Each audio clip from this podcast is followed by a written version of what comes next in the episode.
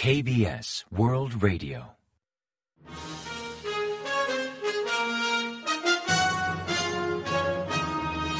Informativo de KBS World Radio. Bienvenidos un día más al informativo de KBS World Radio. Les habla Javier Castañeda y tras el saludo les avanzamos los principales titulares del día 17 de noviembre.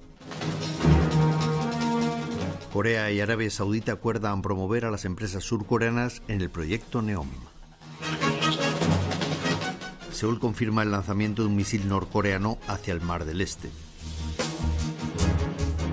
La tercera comisión de la ONU adopta una resolución sobre derechos humanos norcoreanos. El presidente de España se reúne con altos cargos de Samsung en Pyeongtaek.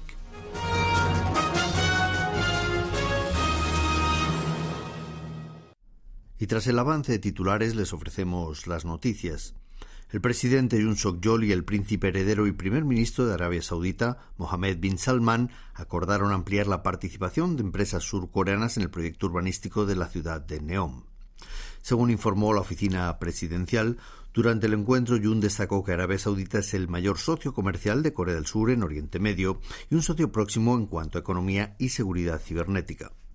También enfatizó que es el momento oportuno para mejorar las relaciones bilaterales ahora que Arabia Saudita define un nuevo futuro mediante la llamada Visión 2030.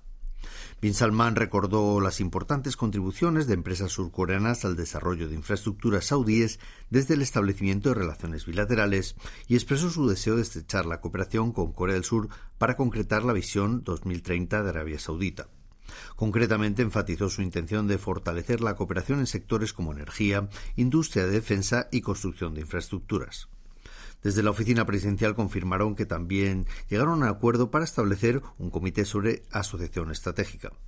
La visión 2030 de Arabia Saudita incluye la construcción de Neom City, un proyecto de 500.000 millones de dólares que promueve el príncipe heredero para crear una ciudad futurista donde muchas firmas globales desean participar. Corea del Norte lanzó un nuevo misil balístico de corto alcance hacia el Mar del Este el jueves 17. Según informó el Estado Mayor Conjunto surcoreano, el misil fue lanzado a las 10.48 de la mañana el jueves 17 desde la región de Wonsan, en la provincia de Gangwon, hacia el Mar del Este. Recorrió una trayectoria de 240 kilómetros, alcanzando 47 kilómetros de altitud y una velocidad máxima de Mach 4. Nada más después del disparo, el ejército surcoreano convocó una reunión con Estados Unidos para valorar los hechos. El ejército de Corea del Sur se mantiene en estado de alerta y sigue de cerca los movimientos de Corea del Norte, además de prepararse ante posibles provocaciones adicionales. La tercera comisión de la Asamblea General de Naciones Unidas adoptó el miércoles 16, hora local de Nueva York, una resolución sobre derechos humanos en Corea del Norte por decimoctavo año consecutivo. Al igual que en años anteriores, la resolución condena las violaciones de derechos humanos en Corea del Norte, que considera de forma amplia y reiterada, al tiempo de exigir medidas para mejorar la situación.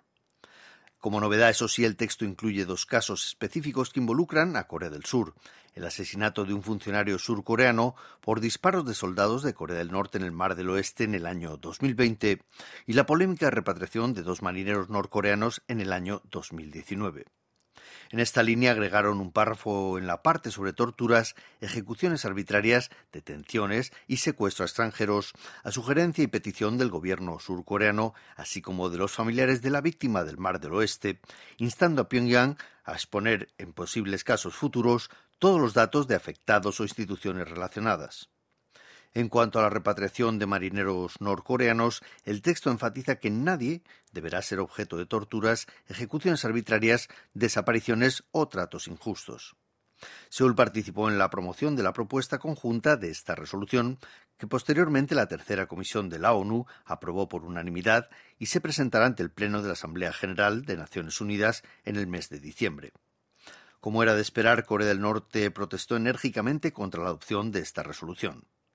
Su embajador ante la ONU, Kim Song, sostuvo que se trata de un complot político contra Pyongyang, mientras que sobre la postura de Corea del Sur comentó que pretende esquivar las críticas surgidas tanto dentro como fuera del país sobre la tragedia de Itaewon, usando la resolución de los derechos humanos norcoreanos como medio para distraer la atención centrada en dicho siniestro.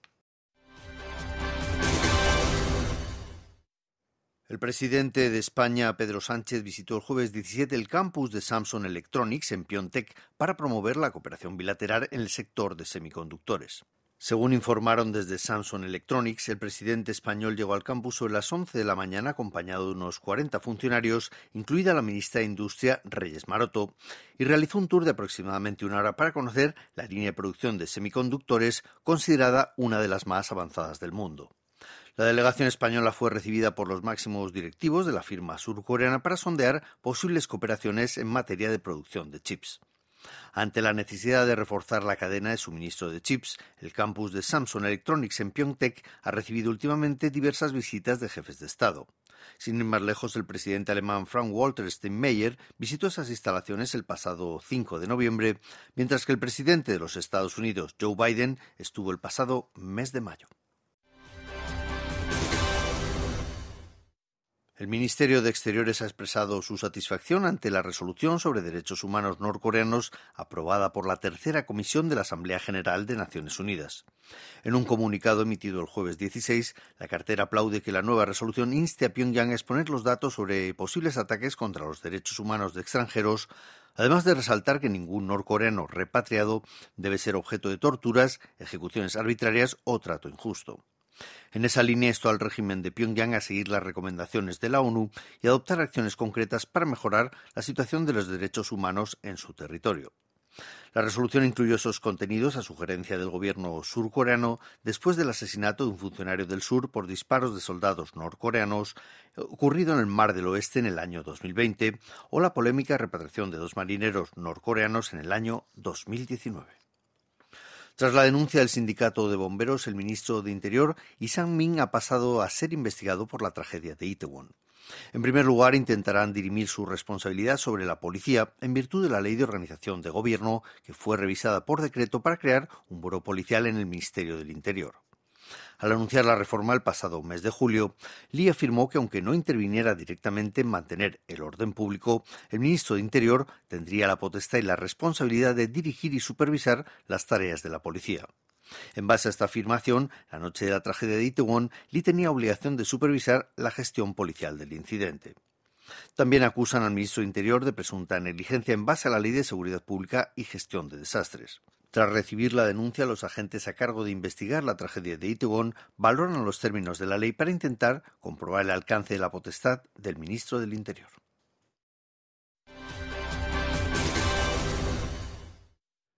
El gobierno surcoreano ha sugerido a la población ponerse una dosis de refuerzo contra el COVID-19, pero gran parte de los ciudadanos se muestran reacios. En una encuesta de Hanguk Research entre mil ciudadanos de más de 18 años, realizada del 28 al 31 de octubre, un 65% de los encuestados dijo haber completado la segunda dosis de la vacuna, pero no piensa ponerse un refuerzo adaptado a Omicron de cara a la temporada de invierno, y solo un 35% respondió afirmativamente. Como principales motivos, un 34% aludió a la ineficacia de las vacunas y un 28% a posibles efectos secundarios, mientras que un 21% dijo haberse contagiado recientemente.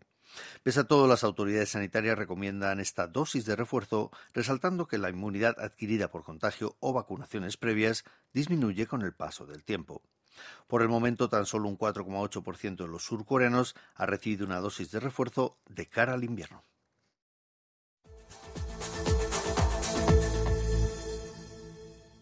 Y ahora pasamos a ofrecerles el pronóstico del tiempo. Para el viernes 18 se espera un día nublado en la región central y en la isla de Jeju, aunque en el sur se prevén cielos despejados. La temperatura oscilará entre menos un grado centígrado y 10 grados de mínima en la mañana y entre 15 y 21 grados centígrados de máxima por la tarde, mostrando una gran diferencia térmica entre la mañana y la noche. La calidad del aire será regular en todo el país salvo al sur de Gyeonggi y en las provincias de Chungcheong, donde se espera un elevado nivel de smog. Y a continuación comentamos los resultados del parqué. El índice general de la bolsa surcoreana, el Kospi, perdió el jueves 17 un 1,39% respecto al miércoles hasta cerrar la jornada en 2.442,90 puntos debido a la venta masiva de extranjeros. También retrocedió el Kosdaq, el parque automatizado, que registró un descenso del 0,75% hasta finalizar en 737,54 unidades.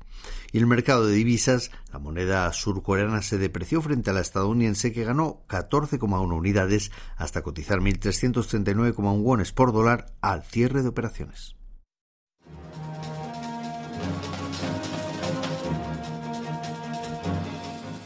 Y hasta aquí el informativo de hoy. Gracias por acompañarnos y sigan en la sintonía de KBS World Radio.